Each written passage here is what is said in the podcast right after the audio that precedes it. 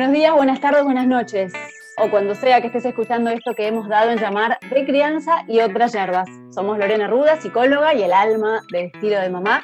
Y Valeria Chávez, periodista y la cara detrás de SOS Soy Mamá. En este espacio te invitamos a reflexionar con nosotras acerca de límites, berrinches, sexualidad en el embarazo, puerperio y esa usina inagotable de temas que abarcan la hermosa, pero no por eso menos agotadora, tarea de criar hijos. En el capítulo de hoy te pido un límite. Veníamos, Lorena Ruda, psicóloga, amiga, gurú de la crianza de todas nosotras y nosotros. En el capítulo anterior veníamos hablando de Hola, ¿qué tal primero, no? Maleducada, se saluda. Buenas. Hola, ¿qué tal? tardes, buenos días, buenas noches. Va. Veníamos hablando, decía, de los terribles dos, que no eran tan terribles, que después a los tres, a los cuatro se pone la cosa peor, la adolescencia de la infancia y todo lo que hablamos en el capítulo anterior, que está muy ligado, como un poco también empezamos a hablar, con el tema límites, que transcurren toda la vida de, la, de esta cuestión de criar hijos, ¿no? Desde que son bebitos hasta, no sé, acá se van de la casa, digo yo, ¿hasta cuándo? ¿Hasta cuándo? ¿Hasta cuándo? Bueno, ¿por qué es importante poner límites y cuál es la mejor manera de hacerlo? En principio hay que saber que los límites no se ponen, sino que los límites se comunican. ¿Para qué es el límite y por qué pongo un límite? Porque si nos hacemos esta pregunta y nos respondemos a esto, Unido un poco a lo que hablábamos en el capítulo anterior, vamos a ser menos arbitrarios a la hora de poner límites, menos caprichosos a la hora de poner límites. Y si lo somos, va a ser más a conciencia, que me parece que de esto se trata un poco esto que estamos armando, ¿no? Como que la crianza sea un poco más a conciencia eh, porque límites podemos poner todo el tiempo. Y todo el tiempo podemos decir que no, porque a mí no me conviene como adulto, o porque yo no tengo ganas, o porque yo ahora quiero que vos te vayas a dormir para yo tener libertad, o yo quiero que vos no saltes en el sillón porque, no sé, ¿no? Digo, porque no, y chau. O porque lo digo yo. Esa cosa de como de lucha de, poder, ¿no? Como, o de abuso. Sí, ver quién manda, a ver quién manda. Que el chiquito no te marque claro, claro, pero nosotros los adultos ya sabemos que mandamos nosotros y nos sentimos como muy zarpados, voy a usar palabras de, pacientes adolescentes. Eh, me siento zarpada cuando siento que mi hijo está tomando decisiones por encima de las mías. Eso es lo que nos pasa. Entonces eso nos toca fibras muy profundas que hace que uno quiera imponerse sobre los niños. En vez de poder pensar, bueno, pero vale la pena, en qué situación, realmente es imponiéndome la manera de poner límites. Entonces, empecemos a pensar, ¿para qué es un límite? Bueno, se dice que el límite es estructurante del sujeto, o sea, necesitamos los límites, porque el límite nos ayuda a, por ejemplo, aprender a convivir en una sociedad. ¿Sí? Porque si uno no tiene límites, puede tranquilamente ir caminando por la calle eh, sin importarle el otro, puede ir eh, en bolas, puede ir, qué sé yo, interrumpir todo el tiempo mientras otro habla, puede, ¿no? No sé, etcétera, puede pararse en medio de una clase e irse sin, como si nada, faltando el respeto a la autoridad, digo. El límite nos enseña como a, convivir. Nos, enseña, a sociedad y, a convivir en una, en una casa, ponele, ¿no? Porque acá no se hace lo que ustedes quieren, acá se hace lo que yo digo. Porque en esta casa mando yo, porque mientras vivas en esta casa, querido, la reina, la pobre. si vos nada más y le preguntás a Dante, ¿quién manda en esta casa? Seguro que sabe quién manda en esa casa. Entonces, bueno, digo, ¿cómo poner los límites? Eh, ¿Y para qué? A ver, me parece que el objetivo de los límites es este, como que uno aprenda autorregularse para poder mantener relaciones eh, coherentes, vamos a decir, sanas, donde no haya excesos, no haya abusos. Esto puede ser en los vínculos, puede ser en las sustancias, digo, puede ser en los modos de relacionarse con cualquier otro, ¿sí? Donde necesitamos poder autorregularnos, porque si no nos desbandamos todos. Eh, entonces, bueno, de hecho las problemáticas más, eh, más adolescentes tienen que ver bastante con esto, con los límites, entre comillas digo, que no fueron puestos en la infancia, bueno, tendrán sus consecuencias más adelante, ¿no? El punto es, entonces hay que ser autoritario, ¿Cómo ponemos los límites? Y este es el nuevo debate, ¿no? ¿Cómo? ¿Cómo se abrimos acá esto? La penitencia, el castigo, ¿son límites? ¿O son mostrar quién manda? Si no haces tal cosa, tal otra. O la amenaza. La, amenaza. El otro día me encontré diciendo, si no haces tal cosa, tal otra, y no me amenaces, me respondieron. No, bueno, está bien, te pido disculpas. no te estaba amenazando, sí me estás Cuando nos interpelan, nosotros no, no, no, yo no estaba haciendo eso, mira. Claro, bueno, entonces qué, amenaza no, claramente, no es la manera, perdón, me di cuenta, hijo. Ya, re, ya recapacité. claro, perdón, vuelvo a intentarlo. La amenaza, a ver, eh, la negociación está permanentemente, ¿sí? Y a veces, por ejemplo, a mí mi hijo mayor me dice, me estás amenazando. No, no te estoy amenazando, te estoy diciendo que determinada, determinado acto va a tener una consecuencia. Y vos tenés que saber eso, que si vos no cumplís este trato que nosotros hicimos, por ejemplo, vamos a los casos reales de la vida cotidiana actual en cuarentena. Mamá, hoy no tengo ganas de hacer la tarea, ¿la puedo hacer mañana? Dale, lucro. No te, son 20 minutos que haces la tarea. No, pero puedo. Entonces ahí uno piensa, ay, si yo le digo que sí, entonces la decisión que en realidad es del adulto, la toma el niño, te enroscas. Y decís, ¿y cuál sería el problema que haga la tarea mañana? Bueno, pero esto es sin un costo. Bueno, no está bien, puedes hacer la tarea mañana. Pero si vos hoy, no sé, no haces tal y tal cosa, o estás tantas horas jugando a la Play, entonces no te voy a dejar más cambiar el día de la tarea. O sea, uno va poniendo como condiciones, como tratos, ¿no? Y si vos no cumplís con esto, o por ejemplo, bueno, en vez de hacer la tarea eh, ahora, ¿puedo jugar un rato primero a la Play y después hacer la tarea? Bueno, está bien, pero tenemos esta condición. Entonces, digo, de alguna manera, después la condición se cumple y si la condición no se cumplió, bueno, eso puede tener una consecuencia, que no necesariamente es un castigo, es la consecuencia de no haber cumplido lo que acordamos. Yo cumplo mi parte, vos cumplís la tuya. Si no, las promesas se prometen, como dice Dante, las promesas se prometen. como no se rompen, no se rompen, las promesas se prometen. y sí, está muy bien. Es que es así, si no, no prometamos nada. Claro. Entonces, estos modos también son modos de poner límites. Poner límites también es decir, hay un día destinado al kiosco y el resto de los días no. Eso también pone un límite. Poner un límite también es anticipar lo que está por pasar y no eh, arbitrariamente ir y apagar la tele, sacarte la play, mandarte a bañar y hacerlo todo con este autoritarismo de yo mando y haces lo que yo digo. Digo, eh, cuando uno puede dar concesiones, negociar algunas cosas, y también poner límites. Y de pronto un día decir, no, hoy esto no. ¿Por qué? ¿Por qué no? Porque me parece que es lo mejor para vos. Esa también es la función del límite, ¿no? Hmm. La función del límite es, esto creo que es un no porque es mejor para vos. Por ejemplo, que juegues ocho horas a la play de corrido. ¿Te parece que está bueno que yo, si yo te dejara hacer eso? ¿Te parece que sería una buena mamá? Claro. O sea, si yo no, digo, un día, bueno, te estás ahí reembalado jugando la play, bueno, está bien, pero tenés 10 años, tenés que estar 8 horas. Yo no sería buena madre si te dejo jugar toda esa cantidad de horas. Para mí, digo, eh, porque no es necesario, porque es como quitar mirada. Digo, la mirada también es un límite. Otro límite, por ejemplo, puede ser organizar el cronograma de poner y sacar la mesa. Digo, voy pensando cosas, ¿no? Ah, pero no, mamá, yo no quiero lavar los platos. Bueno, pero hoy armamos un cronograma y dice que vos lavas los platos los martes. Y si yo lo lavo los miércoles y no me quejo, vos lo lavas los martes. porque está pautado. Y en esto de, ¿no? de, la crianza respetuosa y de, de, toda esta, no, no sé si decirle moda, ¿no? Pero bueno, o sí, o bienvenida esta, esta tendencia, ¿no? De la que, de la que tanto se habla.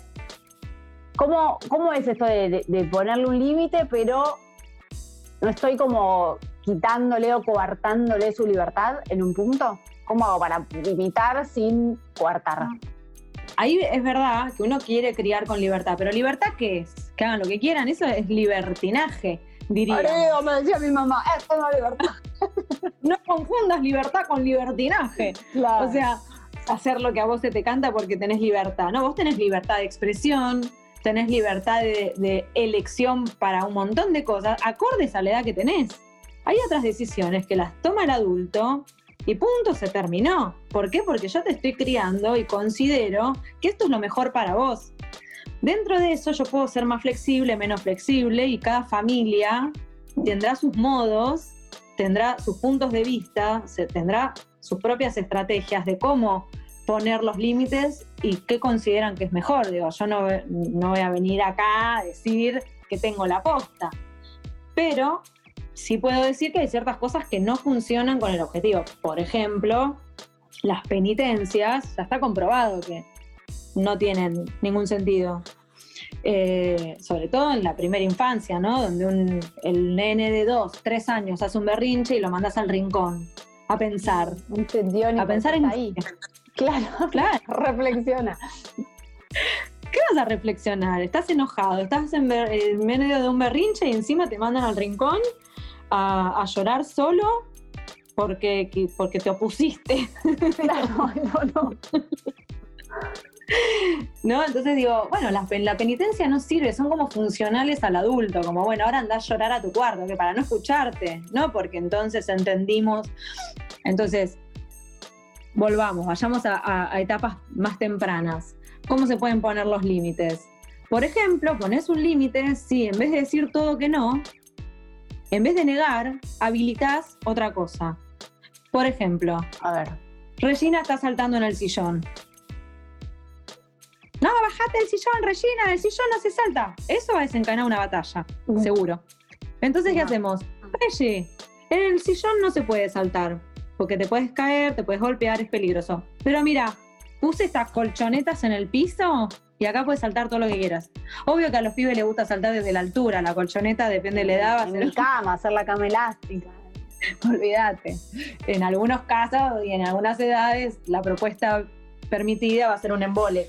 Pero el punto es buscar la propuesta que a ellos les guste, porque negás una cosa, pero habilitas otra. Porque aparte, volviendo un poco a esto de la, de la libertad, hay, ponele, bueno, no sé, yo dijiste saltando en el sillón y se me vino que esa ratona tiene un, borde filoso no apto a niños. Entonces yo salto en el sillón y se me viene el corazón a la boca.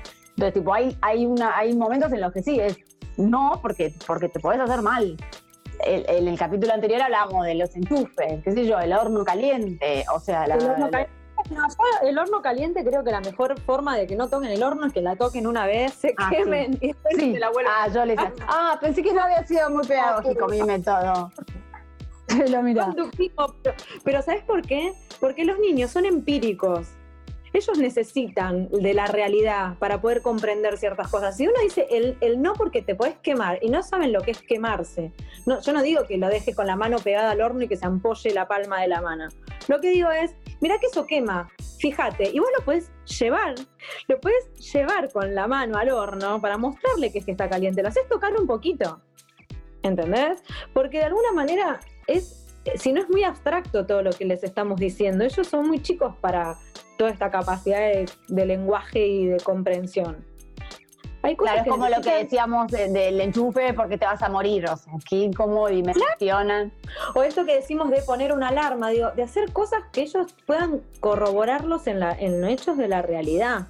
Decirles, son 5 minutos, 10, 15, 20, una hora, para ellos es lo mismo. ¿Sí? Entonces, eh, los niños necesitan de experiencias empíricas y en base a eso van a ir aprendiendo también. Entonces, no hay que coartar la libertad y sí hay que ofrecer un ambiente propicio para, el desarrollo de la autonomía ¿sí? y eh, el movimiento libre y crecer con libertad y, y, esto, no coartar, por ejemplo, esto, me quiero poner el pantalón verde con la remera violeta. Y bueno, al adulto le parece una ridiculez, pero... Y y más grande, porque después también es como niños pequeños, problemas pequeños, como, como suelen decir las abuelas, niños grandes, problemas más grandes. Más grandes cuando el límite ya roza el, o va por el lado de él querer empezar a salir, eh, no sé, y, para vos capaz no, o quiere ir a un lugar que te parece que no.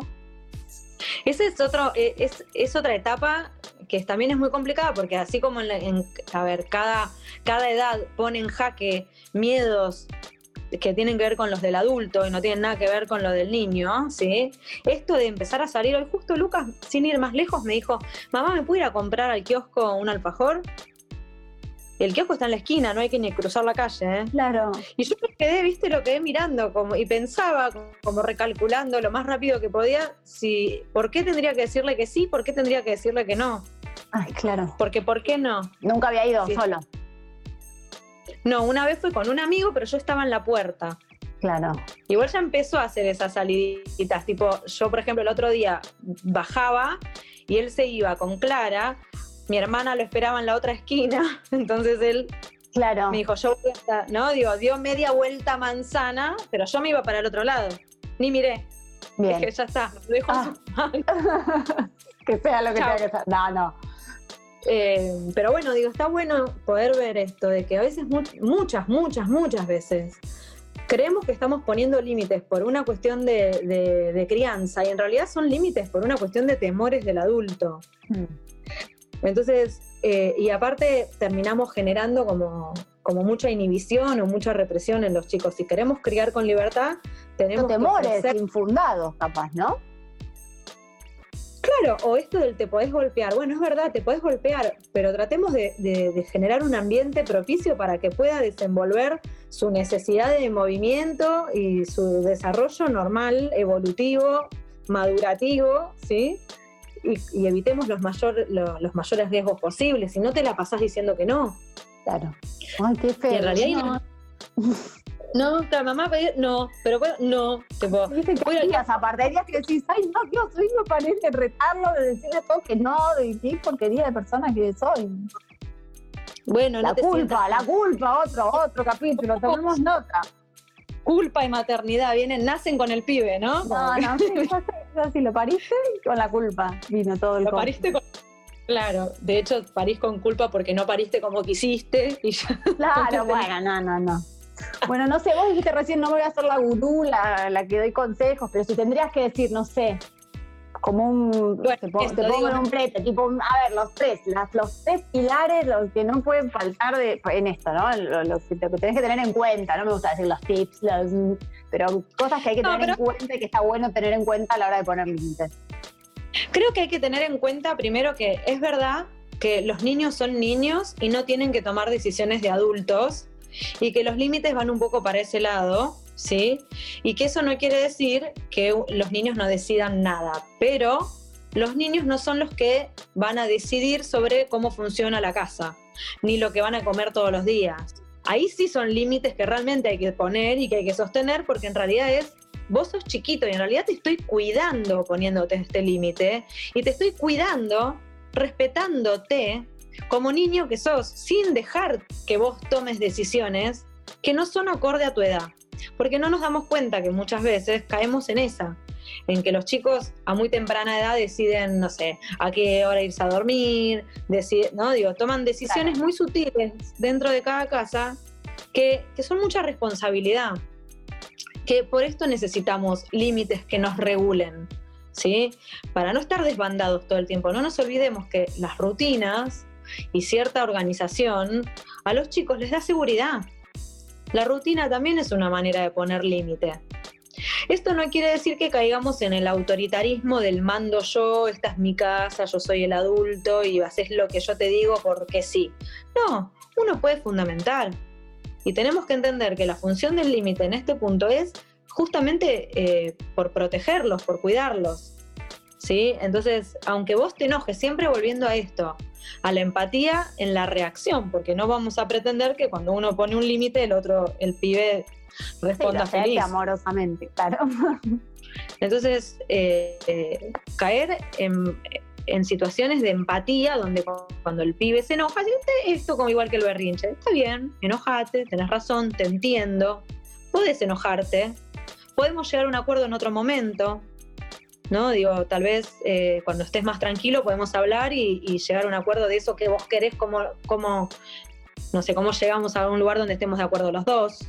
Bueno, ir buscando como, como la manera, pero eh, no desde el autoritarismo, no desde el, desde el de- despotismo, ¿no? Eh, no desde la arbitrariedad, ¿sí? Sí, tratando de, de poder eh, anticipar que hay situaciones que si uno baja línea muy prontamente va a generar un- una batalla. Si uno anticipa, probablemente sea un poco más amena la situación. Por ejemplo, claro, digo esto, ¿no? Por ejemplo, bueno, esa es otra, ¿no? amo esta frase tipo, y hay que saber que batalla batallar, porque si no, vivimos en guerra. Pero por último, por hoy, eh, nada, esto de eh, anticipar sirve para un montón de situaciones. Por ejemplo, eh, vas al club y después del club siempre se arma un plan. Me ha pasado millones, tres, tres mil millones de veces y excepcionalmente uno un día no quiere que después haya un plan, se lo avisas antes, porque si no te encontrás en la situación que ellos te llevan permanentemente a la exposición. Muy bien, yo fui tomando nota, fui tomando nota y creo que por hoy con todo esto tenemos material para analizar y autoanalizarnos y empezar a poner en práctica. Esto ha sido todo por hoy. Los esperamos en el próximo capítulo de De Crianza y otras yerbas. Cualquier duda, consulta o comentario nos encuentran en arroba estilo de mamá y arroba SOS soy mamá.